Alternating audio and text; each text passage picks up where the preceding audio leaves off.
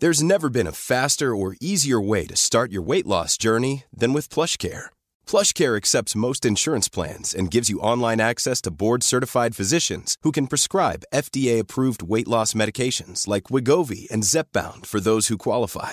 Take charge of your health and speak with a board-certified physician about a weight loss plan that's right for you. Get started today at plushcare.com slash weight loss. That's plushcare.com slash weight loss. plushcare.com slash weight loss. Porque el mundo actual no se entendería sin la economía y los negocios. Acompaña a Mario Maldonado, el columnista de negocios más joven y objetivo del periodismo financiero, en su programa Bitácora de Negocios. Ya no consumo nada Y tú no tendrás que hacer tu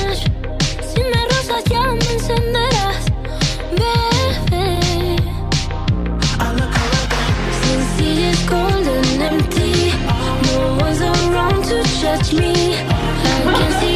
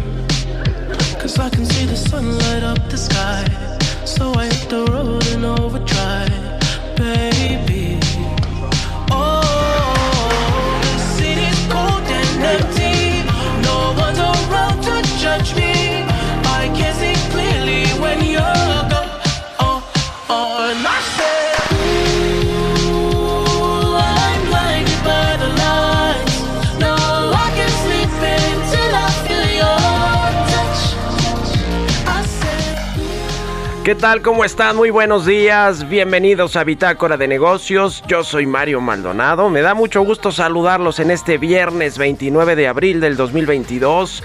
Son las 6.5 de la mañana y estamos transmitiendo en vivo como todos los días aquí en las frecuencias del 98.5 de FM en la Ciudad de México, en Guadalajara. Nos escuchamos allá por la 100.3 en Monterrey por la 99.7 y en el resto del país a través de las estaciones hermanas de El Heraldo Radio.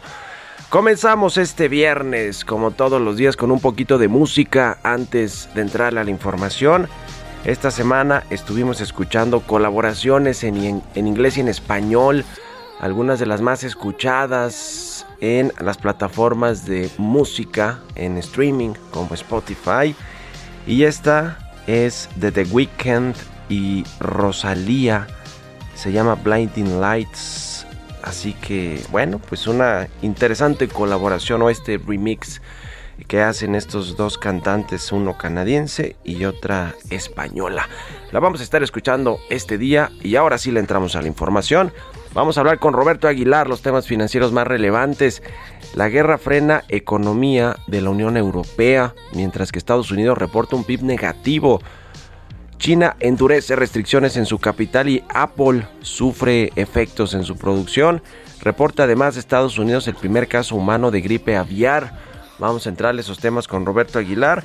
Vamos a platicar también con Fausto Carvajal, asociado del Consejo Mexicano de Asuntos de Negocios. La CEPAL recortó el PIB de México, la proyección de crecimiento de nuestro país a 1.7% este 2022. La mitad de lo previsto por Hacienda y probablemente se va a ir todavía más abajo esa estimación de estos organismos multilaterales, pero hay bancos de inversión o casas de bolsa, casas de análisis que ya la traen pues en 1.5 o por debajo de esa estimación de crecimiento. Vamos a hablar también con Álvaro Rodríguez, director asociado de Finanzas Públicas y Deuda Soberana de la calificadora HR Ratings sobre la perspectiva de la calificación crediticia de México, la deuda soberana, cómo está, Eh, pues ahora que vienen tiempos difíciles en términos de la economía y de la recaudación fiscal, cómo se financia el presupuesto, que dentro del presupuesto de egresos de la federación está incluido el pago del servicio de la deuda y de sus intereses, bueno, sus intereses y de, y de la, la deuda como tal que tiene México. Así que vamos a analizar cómo está el perfil eh, financiero del país que tiene que ver pues mucho con petróleos mexicanos. Siempre van de la mano estas dos calificaciones, toda vez que México pues es el respaldo, el garante y además quien subsidia a Pemex. Y vamos a platicar como todos los viernes, viene aquí al estudio Emilio Saldaña el piso, lo más relevante de la semana en materia de tecnología.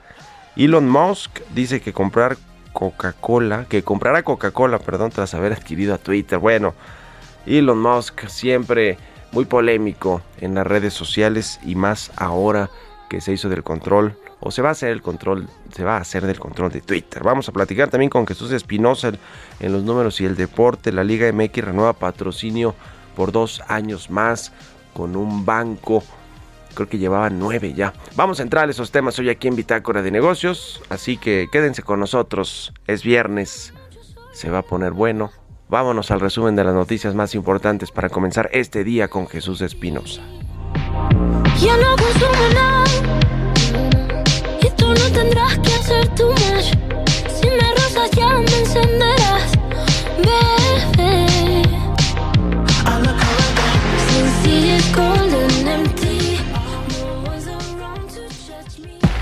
El resumen. Después de que el presidente de la Coparmex, José Medina Mora, le pidió al presidente Andrés Manuel López Obrador que los representantes empresariales fueran tomados en cuenta en el diálogo sobre el plan contra la inflación, el Ejecutivo Federal dijo confiar en que el plan para establecer precios de garantía en la canasta básica se concierte con el apoyo de la iniciativa privada, ya que no impondrá ninguna decisión unilateral para frenar la inflación. Y durante su participación en la 125 Asamblea General Ordinaria del Infonavit, el presidente Andrés Manuel López Obrador descartó que el plan antiinflación que va a presentar la siguiente semana vaya a tener precios máximos en los 24 productos de la canasta básica. Indicó que el plan ya casi está listo y que recoge las opiniones y preocupaciones de todas las partes involucradas para que no se afecte a la economía de las personas. Vamos a llegar a un acuerdo, ya está muy avanzado, con los productores, con los comerciantes y eh, de esta manera vamos a garantizar una canasta básica de alimentos con precios justos, que no eh, parezca a la gente y que puedan tener lo básico, lo fundamental, accesible. Ricardo Schiff, el titular de la Procuraduría Federal del Consumidor, señaló que el gobierno y las empresas privadas definen acciones que frenen el alza de precios y que no impliquen costos ni controles. El secretario de Hacienda, Rogelio Ramírez de la O, señaló que el gobierno de México está dispuesto para hacer las amortizaciones de deuda de petróleos mexicanos cuando sea necesario, aun cuando el flujo de efectivo de la empresa ha mejorado por los altos precios petroleros. De acuerdo con datos de la Oficina de Análisis Económico, en el primer trimestre de este año, la de Estados Unidos se desaceleró, su Producto Interno Bruto se contrajo a una tasa anualizada del 1.4% entre enero y marzo, en una reversión abrupta del fuerte crecimiento que registró el año anterior. Bitácora de negocios en El Heraldo Radio. El editorial.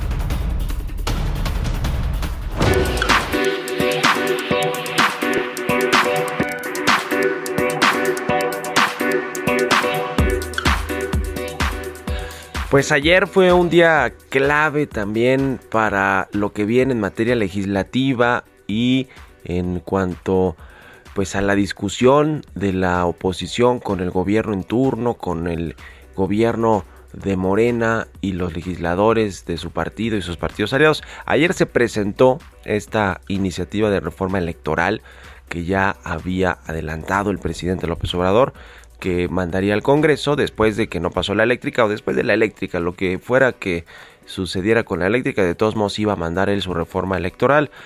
Lo curioso es quiénes presentaron esta reforma. Se entiende que haya ido el secretario de Gobernación, Adán Augusto López, porque es el secretario de Gobernación, pero además es muy cercano al presidente López Obrador. Es el encargado, pues, de la política interna, de la interlocución con los partidos políticos, con el Poder Judicial, eh, con los empresarios, eh, etcétera. Digamos, tiene razón de ser que haya estado allá Dan Augusto López. de los que pues no nos explicamos mucho por qué fueron a presentar una iniciativa de reforma electoral, pues son dos integrantes eh, pues del tema financiero y aduanal. Hablamos de Pablo Gómez, el director de la Unidad de Inteligencia Financiera, y de Horacio Duarte, el administrador o titular de esta Agencia Nacional de Aduanas, eh, antes la coordinación de aduanas, que ahora tiene ya mucha injerencia y la Marina, pero interesante por lo que eh, dice de fondo, el mensaje de fondo que mandan, que haya estado Pablo Gómez, que digamos que históricamente se ha utilizado a la unidad de inteligencia financiera como una herramienta de presión y de intimidación eh, con respecto pues a políticos, empresarios, opositores, etcétera. Entonces por eso llama la atención el mensaje de fondo que quizá intentó mandar el presidente López Obrador a los legisladores, sobre todo que van a votar esta reforma electoral. Eh, eh, lo interesante también es revisar un poco de lo que ha hecho o no ha hecho Pablo Gómez al frente de la UIF en cinco meses que pues lleva a cargo de esta unidad de inteligencia financiera porque pareciera que no se le ha visto mucho, pero en silencio sí ha trabajado varias cosas que tienen que ver más con lo político electoral, obviamente que con lo financiero o con las eh, digamos investigaciones que tiene la UIF o las denuncias que le llegan a la UIF. Hay por ejemplo 195 juicios de amparo para el desbloqueo de cuentas que bueno pues la UIF no no ha atendido. Eh, y le decía que esta unidad de inteligencia financiera siempre se ha usado como un instrumento de persecución y sigue siendo un instrumento pues importante para el gobierno federal. Una historia interesante que hoy cuento en mi columna del Universal es que uno de los pocos que ha tenido acceso pues directo a Pablo Gómez es Epigmenio Ibarra, este productor cercano al presidente López Obrador, cercanísimo al presidente López Obrador, a quien además creo que le han hecho eh, eh, que no pague impuestos o le han devuelto impuestos y le han financiado con créditos multimillonarios a, sus empresas. Bueno, él, está preparando un documental sobre el neoliberalismo y sus efectos nocivos para el país y al parecer le solicitó a Pablo Gómez que le entregara información de los últimos cinco expresidentes de México para el documental. Carlos Salinas, Ernesto Cedillo, Vicente Fox, Felipe Calderón y Enrique Peña Nieto. Interesante el mensaje que se mandó ayer desde Palacio Nacional con la presentación de esta iniciativa de reforma electoral por parte de Pablo Gómez y Horacio Duarte, un operador electoral del presidente López Obrador. ¿Ustedes qué opinan? Escríbanme en Twitter, arroba Mario Mal y en la cuenta arroba Heraldo de México. Economía y mercados. Roberto Aguilar ya está aquí con nosotros en el Heraldo Radio. Mi querido Robert, ¿cómo estás? Muy buenos días. ¿Qué tal Mario? Me da mucho gusto saludarte a ti y a todos nuestros amigos. Pues ya nos amanecimos Mario con la primera lectura del comportamiento de la economía mexicana en el primer trimestre del año. Lo que nos está informando el INEGI es que el Producto Interno Bruto subió 1.6% en el primer trimestre contra el mismo periodo del año anterior. Si lo medimos o lo vemos ya contra el trimestre inmediato anterior, es decir, el último del año pasado, pues el, incremento sería de 0.9%. Incremento o rebote, creo que ahí había que eh, matizar el tema, porque caímos en el tercero y cuarto trimestre del año pasado.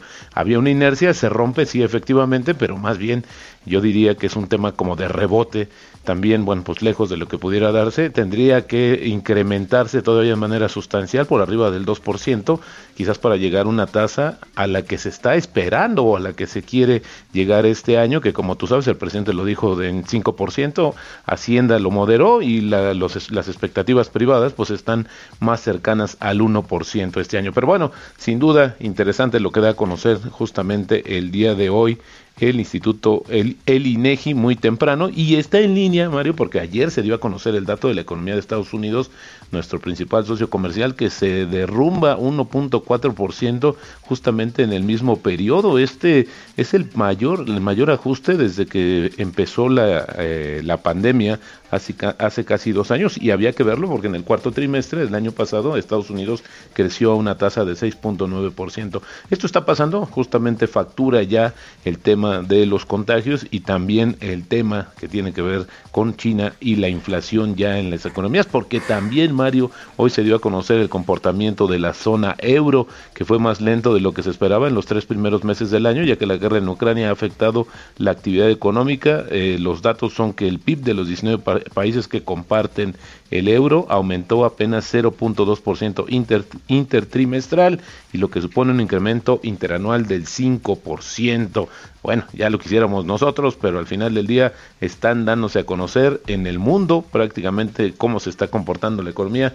No hay eh, cifras positivas, está siendo afectada la economía global y los diferentes países ya dando a conocer sus primeras estimaciones. También te comento, Mario, que las bolsas asiáticas se preparaban para su mejor día en seis semanas, lideradas por las acciones tecnológicas chinas después de las informaciones de una posible resolución de la disputa de la auditoría chino-estadounidense. Te acordarás que había una restricción de que las empresas chinas ya no pudieran cotizar en los mercados de Estados Unidos. Parece, parece ser que ya hay un acuerdo, esto ha animado a estas compañías y bueno, también dando a los inversionistas un respiro muy necesario de las preocupaciones de una desaceleración económica mundial, obviamente encabezada también por el tema de China y esta guerra, esta posguerra literal contra las infecciones, contra los contagios que ha generado pues que sean muy agresivos en términos de las medidas y las restricciones de movilidad social. También te comento que justamente en, la capital china, pues Pekín cerró más negocios y bloques de apartamentos y las autoridades intensifican el rastreo de contactos para contener un brote de coronavirus,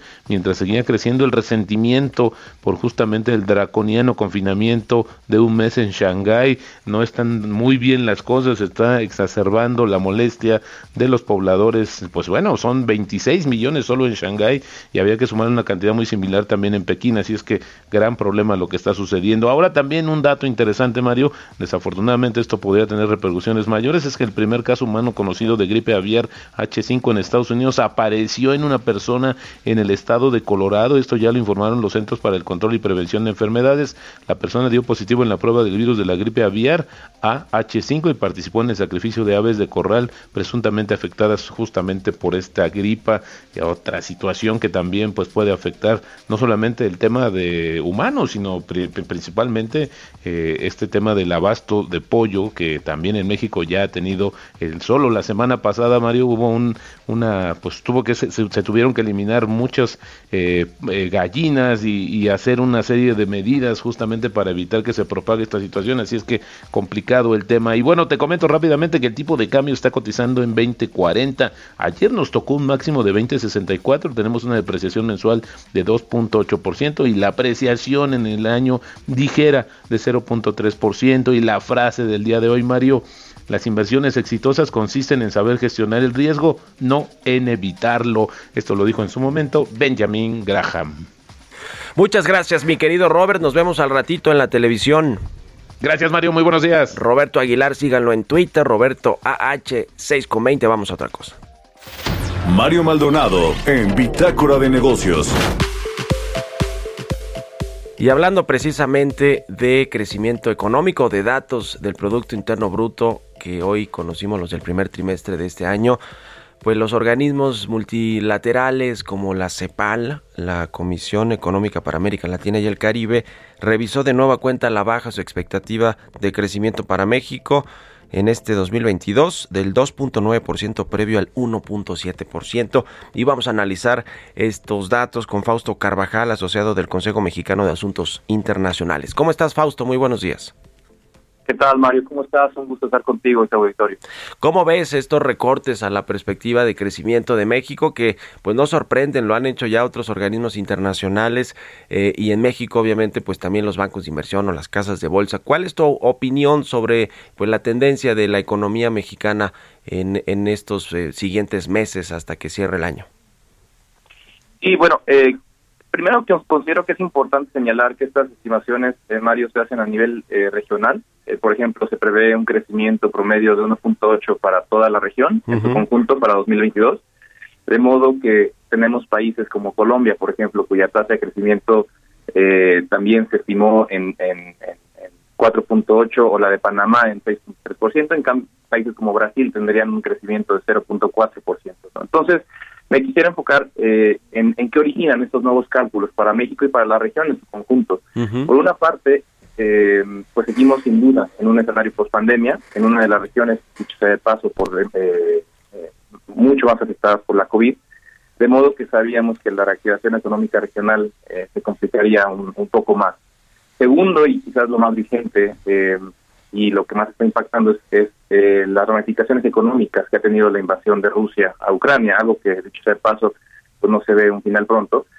Pero regresando a la, a la región concretamente, este conflicto bélico ha agudizado eh, la inflación en México, así como en otros países de América Latina. ¿Y por qué? ¿Por qué ha aumentado la inflación? Me enfoco en, en dos razones principales.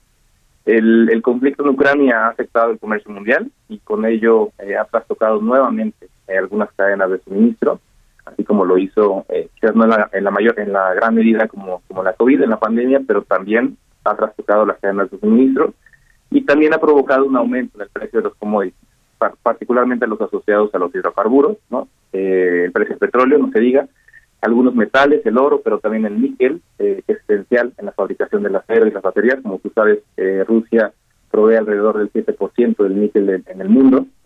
Eh, alimentos como el trigo particularmente, y países productores como, como Ucrania, y los fertilizantes. Entonces, grosso modo, estas dos variables explican las, las nuevas estimaciones que la CEPAL ha, hecho con relación al crecimiento de México para el 2022 y en general para la región de América Latina y el Caribe.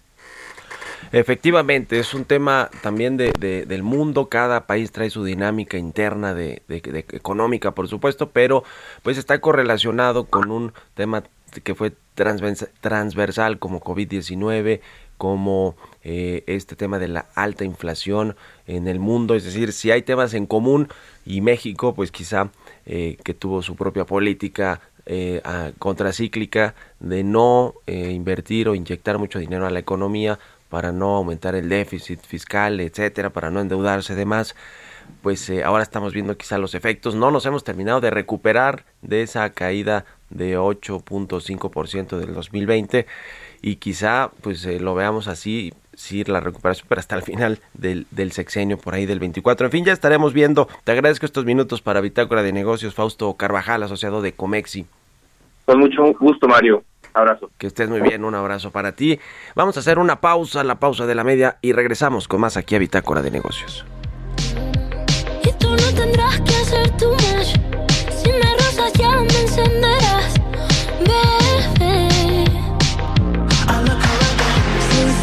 Since it's cold and empty, no one's around to judge me. I can see clearly when you're gone. Continuamos en un momento con la información más relevante del mundo financiero en Bitácora de Negocios con Mario Maldonado. Regresamos. Estamos de vuelta en Bitácora de Negocios con Mario Maldonado. Ya no consumo nada tú no tendrás que hacer tu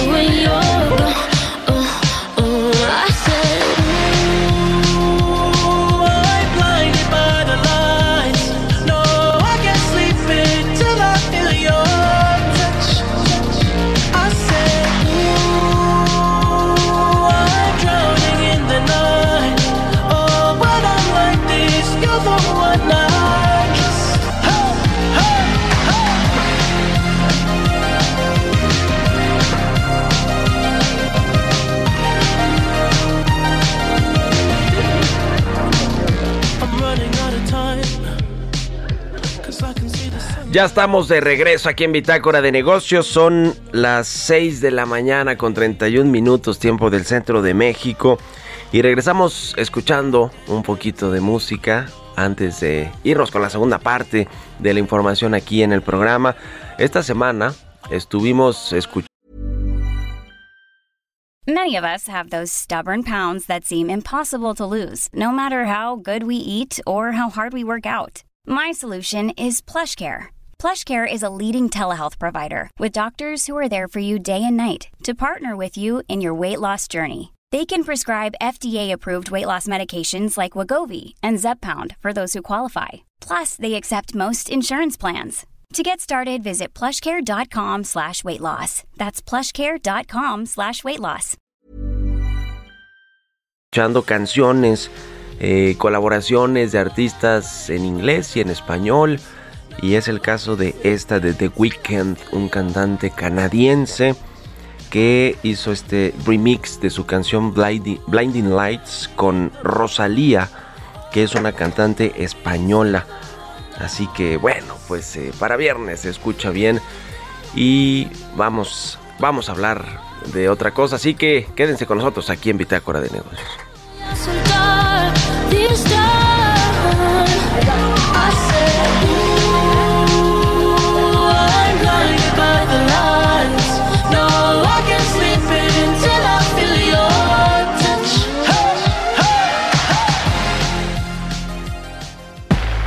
Entrevista.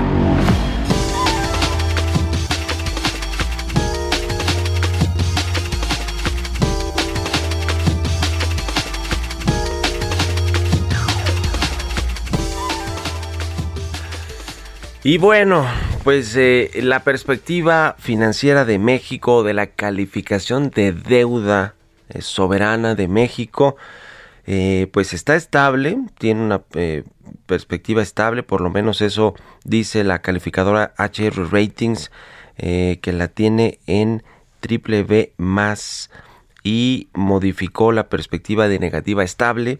La ratificación de esta calificación refleja una prudencia fiscal que ha mantenido el gobierno federal. Hablábamos hace rato sobre esta política contracíclica que pues no fue de eh, salir a ende- a ende- endeudarse, aumentar el endeudamiento público para inyectárselo a la economía mexicana, como lo hicieron muchos países en el mundo. La mayoría de los países lo hicieron de esta manera, México no. Y pues eso sí ayudó a que las cuentas fiscales eh, las finanzas públicas del país pues se mantuvieran estables y quizá por eso esta calificadora HR Ratings eh, cambió de negativa a estable la perspectiva de la calificadora soberana de la calificación de la deuda soberana de México. Pero vamos a eh, hablar más de este tema y que nos lo comparta de eh, viva voz con Álvaro Rodríguez, director asociado de finanzas públicas y deuda soberana de la calificadora HR Ratings. ¿Cómo estás Álvaro? Buenos días. ¿Qué tal, Mario? Muy buenos días a ti y a tu audiencia. ¿Cómo Eh, están las bien- finanzas de México y esta perspectiva de la deuda en el análisis que hacen ustedes?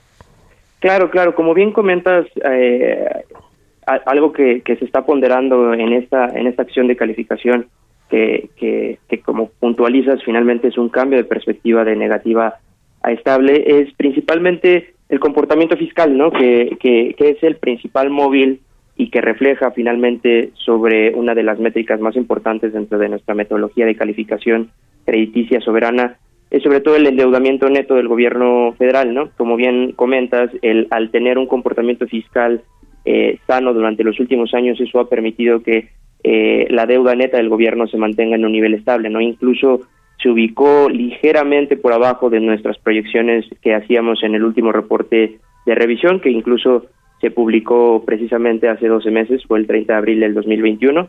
En esta actualización estamos incorporando precisamente el comportamiento del cierre del 2021 como, como, como principal dato observado y sobre todo también actualizando las estimaciones, ¿no? Finalmente hacia los pronósticos de los próximos años, donde también consideramos que esta prudencia fiscal sea uno de los factores importantes eh, que mantenga estable al menos durante los próximos 12 meses la calificación crediticia de, México. El tema del crecimiento económico, ¿cuánto influye en esta eh, pues revisión que hacen ustedes? Y, lo digo porque el crecimiento tiene que ver con eh, los temas también de recaudación para el presupuesto, para financiar el gasto público y eh, pues eh, para hacer frente a todos los compromisos que tiene el gobierno federal, como el pago del servicio de la deuda. Eh, en su análisis, eh, ¿cuánto tiene que ver el, el, el, crecimiento económico en este tema de la perspectiva de la calificación de México? Claro, Mario, sin duda es uno de los factores importantes definitivamente. Eh, estamos incorporando ya dentro de nuestras estimaciones, creo que el deterioro que el, el consenso, el mercado y los analistas finalmente observamos dentro de las estimaciones de mediano plazo, sobre todo incluso dentro de las estimaciones del 2022, ¿no? En línea incluso con lo que hizo la misma Secretaría de Hacienda en su última actualización de estimaciones. Nosotros también ya estamos incorporando dentro de, de, nuestras métricas este ajuste hacia, hacia la baja dentro del tema del crecimiento económico. Estamos proyectando un crecimiento del 2.20% para el 2022 y prácticamente estamos también ajustando nuestra perspectiva de mediano plazo dado las condiciones eh, y la afectación incluso dentro de la capacidad productiva del, del país que hemos visto en los últimos trimestres. Estamos actualizando nuestras estimaciones en el, en el mediano plazo hacia un 2% y aproximadamente una senda del 2.5% que proyectábamos anteriormente, ¿no? Indudablemente eh, las condiciones actuales que estamos viviendo en el mundo eh, y sobre todo el avance en términos de inflación será una de las de las de las métricas y de, de, los temas importantes que tendremos que darle seguimiento también para que estas estimaciones de crecimiento que si bien podríamos entrar dentro de la plática o la discusión que, que, es un crecimiento bajo o corto o, definitivamente desearíamos tener un crecimiento mayor. Sin embargo eh, al considerar este este este crecimiento pues pues es algo que se incorpora dentro del nivel de calificación que tiene actualmente eh, México no eh, ¿Qué tan eh, correlacionada está esta calificación y perspectiva de la calificación de deuda de México con la que tienen empresas estatales o productivas del Estado, pero que funcionan como paraestatales, como Pemex, que, que bueno, pues respalda el gobierno mexicano, eh, lo, lo capitaliza de vez en cuando, subsidia, obviamente financia su, su, a través del presupuesto su operación, eh, ¿Cuál es la correlación que, encuentran entre estos dos? Porque eh, yo recuerdo que cuando estaba Arturo Herrera como secretario de Hacienda, pues él hablaba de que era injusto que cuando le bajaban la calificación a Pemex o lo ponían en perspectiva negativa, lo mismo hacían las calificadoras con el gobierno. ¿Qué nos dices tú? Claro, indudablemente hay una hay una relación importante e incluso hay una relación directa. Te diría que eh, incluso con la actualización de, de la calificación soberana de México el día de ayer también se publicó la actualización eh, que tenemos para, para, para Pemex. Eh, la, la, la, calificación desde dentro de nuestra perspectiva y, relación metodológica que existe eh, incluso es la misma. Realmente tenemos una liga directamente por los apoyos, como bien comentas, y la responsabilidad que tiene el gobierno federal directamente sobre las obligaciones de Pemex. Eh, entonces, digamos que la, calificación es la misma incluso, ¿no? Estamos hablando de una AAA en escala local para, para Pemex y de triple más eh, escala global eh, para Pemex de la misma manera que para el gobierno, ¿no? Eh, algo que estamos viendo indudablemente en, en este análisis de la calificación para este año, pues es el beneficio que está obteniendo definitivamente Pemex, sobre todo en sus resultados por los niveles de precios que actualmente estamos viendo en, el petróleo, ¿no? Y, y, eso finalmente también viene incluso dentro de, del desempeño que observamos desde el 2021, ¿no? Vimos un buen comportamiento, sobre todo a nivel balance eh, para Pemex, incluso a nivel endeudamiento neto, dado el, el desempeño que tuvo en 2021 también relacionado al comportamiento de los precios. Eh, vimos que Pemex eh, tuvo un buen comportamiento y que incluso pues esperaríamos, dado el, el, el, tema de precios que todavía se incorporaría dentro del 2022 de una manera importante, veríamos que restaría carga, sobre todo fiscal, para, para, para el gobierno.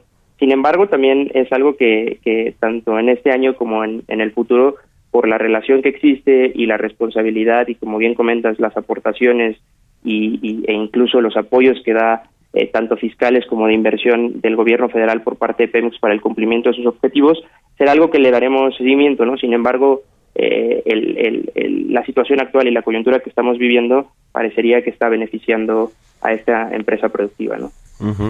Pues sí, esa es la eh, visión que, que tiene, pues que se, se, tiene hacia afuera, ¿no? le han echado mucho dinero al barril de fondo que parece ser Pemex sin que realmente eso se refleje en mejores eh, datos de producción, de operación, el funcionamiento de las refinerías, de todo lo que tiene que ver con esta enorme empresa que es Petróleos Mexicanos.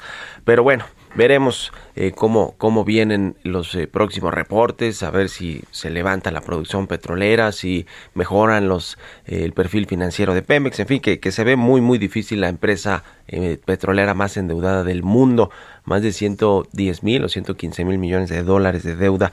Eh, el otro tema que quería preguntarte es eh, la calificación que tienen ustedes y la perspectiva de HR Ratings con respecto a la deuda de México, ¿cómo empata o cómo se ve con respecto a las otras calificadoras, las internacionales? Eh, pues mira, estamos eh, sobre todo nosotros haciendo una actualización. Me parece que las otras calificadoras todavía no hacen un, un- un pronunciamiento dentro de este año. Digo, vale la pena mencionar que hay una calificadora japonesa que también eh, hizo una modificación positiva sobre su acción de calificación, que incluso se encuentra en A menos en escala global.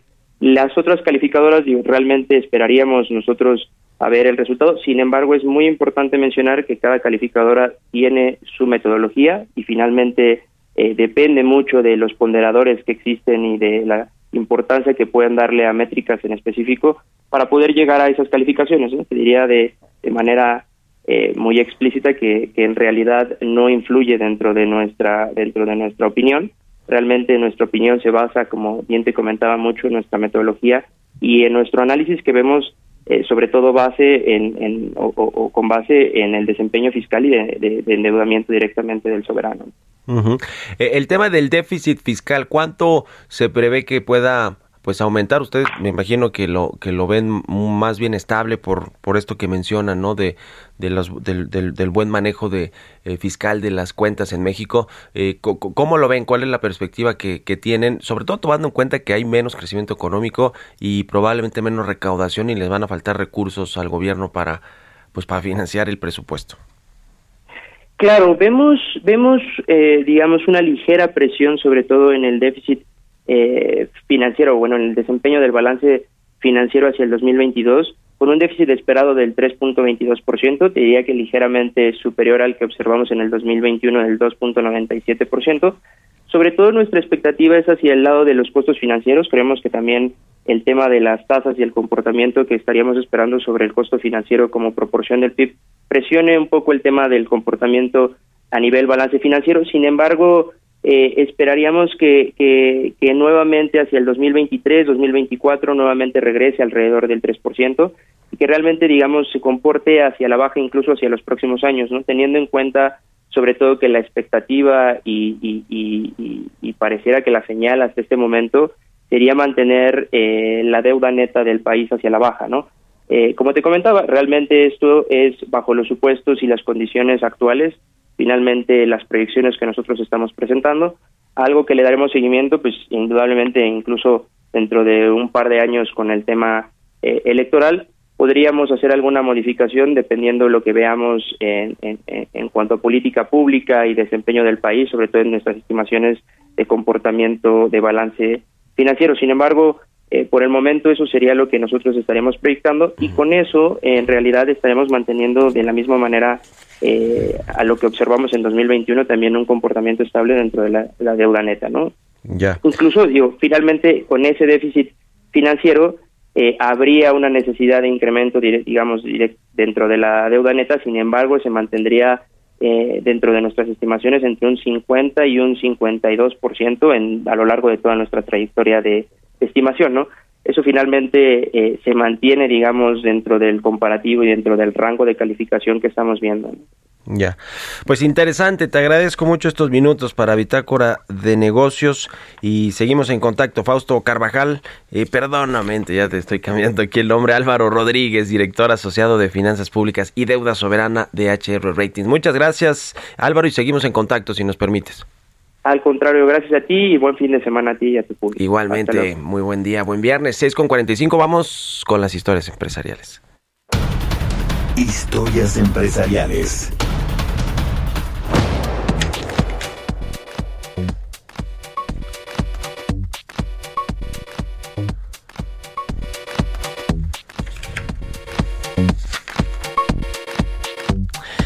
Los agremiados de la Asociación Sindical de Pilotos Aviadores de México votaron en favor de que la agrupación los represente frente a Aeroméxico y Aeromar Con 98.5% de los votos a favor, los pilotos reconocieron y aprobaron sus contratos laborales. Nos cuenta más de esto Giovanna Torres.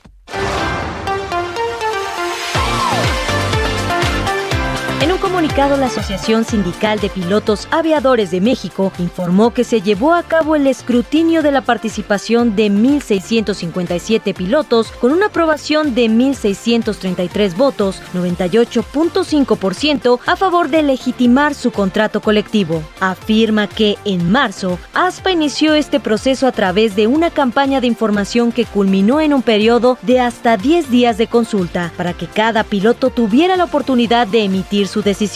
A través del voto libre, directo y secreto, los pilotos que conforman la plantilla de Aeroméxico, Aeroméxico Connect y Aeromar refrendaron su confianza en ASPA de México como representante de su contratación colectiva en estas aerolíneas mexicanas. José Humberto Gual Ángeles, secretario general de ASPA, aseguró que el proceso de legitimación de contratos fue ejemplar y exitoso. Debido a la reforma laboral de 2019, impulsada por la entrada en vigor del Tratado México, Estados Unidos y Canadá, las empresas deben legitimar sus contratos colectivos para evitar que haya violación de derechos laborales y se evite que en un país haya condiciones desfavorables en este aspecto. De acuerdo con la disposición oficial de los siguientes 20 días hábiles, los contratos colectivos de ASPA con Aeroméxico, Aeroméxico Connect y Aeromar se tendrán formalmente legitimados. Con información de Berardo Martínez, para Bitácora de Negocios, Giovanna Torres.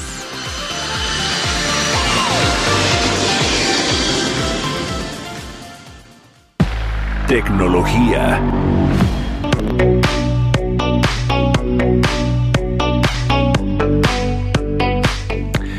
Y ya está como todos los viernes, aquí en la cabina de El Heraldo Radio, Emilio Saldaña, el Pisu, con lo más importante de la tecnología. ¿Cómo cierra la semana, mi querido Pisu? Bienvenido, buenos días. Mi querido Mario, qué gustazo saludarte. Feliz viernes y feliz viernes a nuestra audiencia. Elon Musk finalmente, y aquí se lo dimos, se lo fuimos platicando, adquiere Twitter por 44 mil millones de dólares. Ahora bromea con salir de compras. Por improbable que haya aparecido alguna vez después de todo, esta semana Elon Musk concluyó siendo el propietario de la red social Twitter. El empresario pagará cerca de 44 mil millones de dólares a un precio de 54.20 dólares por acción. Esto implica un 38% de ganancia para los accionistas sobre el precio de la acción cuando fue revelada su intención de adquirir la plataforma. Elon Musk dijo esta semana que espera que incluso sus peores críticos permanezcan en Twitter, porque eso significa la libertad de expresión para él.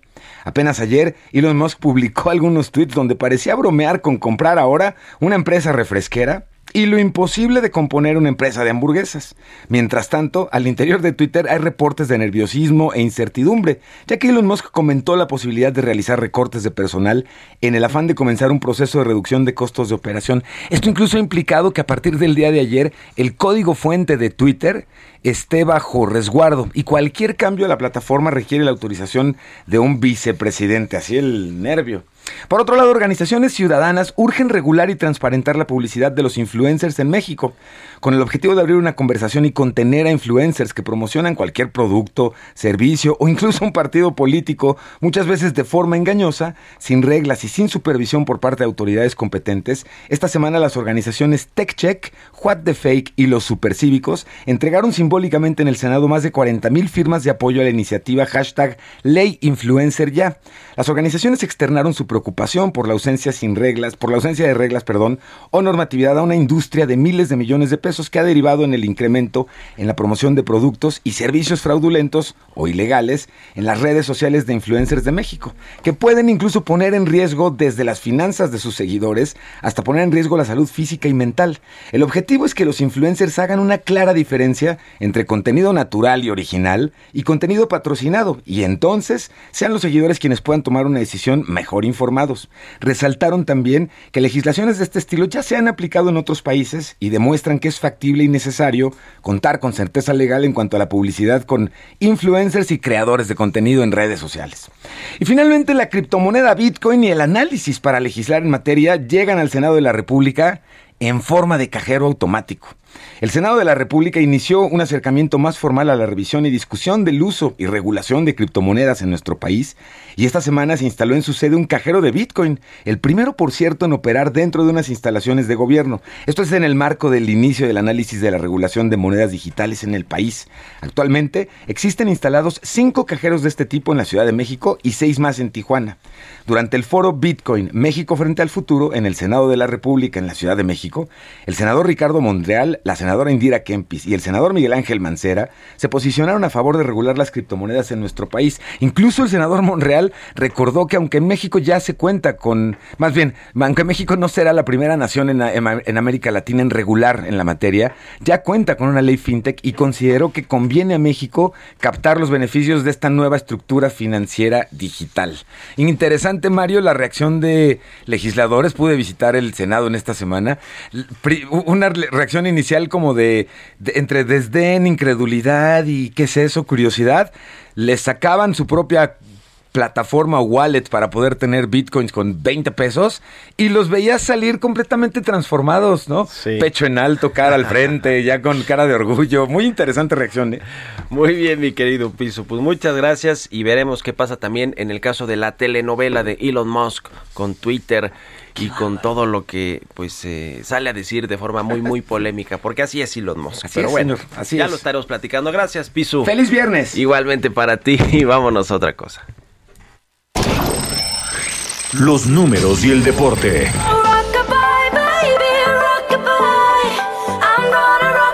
Jesús Espinosa, nuestro productor y jefe de información, ya está aquí en la cabina del Heraldo. ¿Cómo estás, Chucho? Buenos días. Bien, buenos días, Mario. Pisu, muy buenos días. También por ahí dicen que, quieren que compre WhatsApp, ¿no? Elon Musk también. Ya de, una vez que está saliendo de compras, adelante.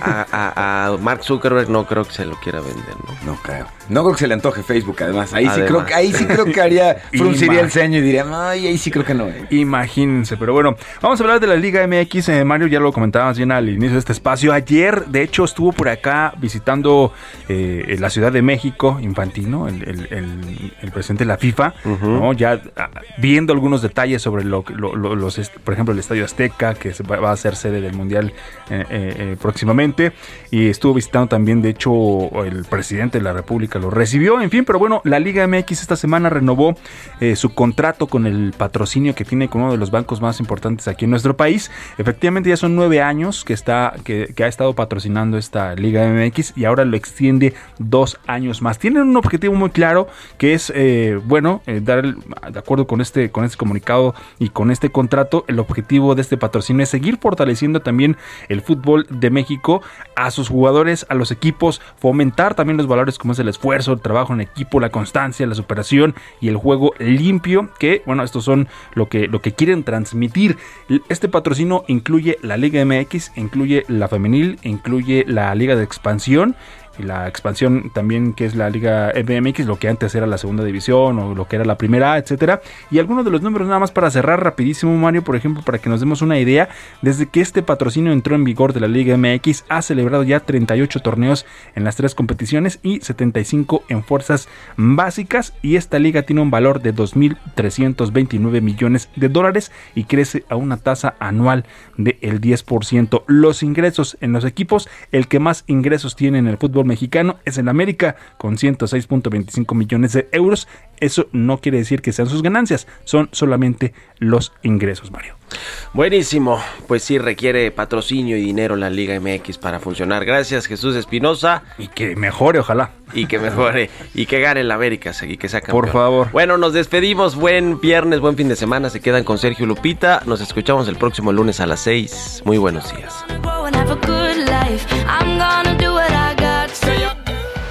Esto fue Bitácora de Negocios con Mario Maldonado, donde la H suena y ahora también se escucha. Una estación de Heraldo Media Group. Mom deserves the best, and there's no better place to shop for Mother's Day than Whole Foods Market. They're your destination for unbeatable savings, from premium gifts to show-stopping flowers and irresistible desserts. Start by saving 33% with Prime on all body care and candles. Then get a 15-stem bunch of tulips for just $9.99 each with Prime. Round out Mom's menu with festive rosé, irresistible berry chantilly cake, and more special treats. Come celebrate Mother's Day at Whole Foods Market.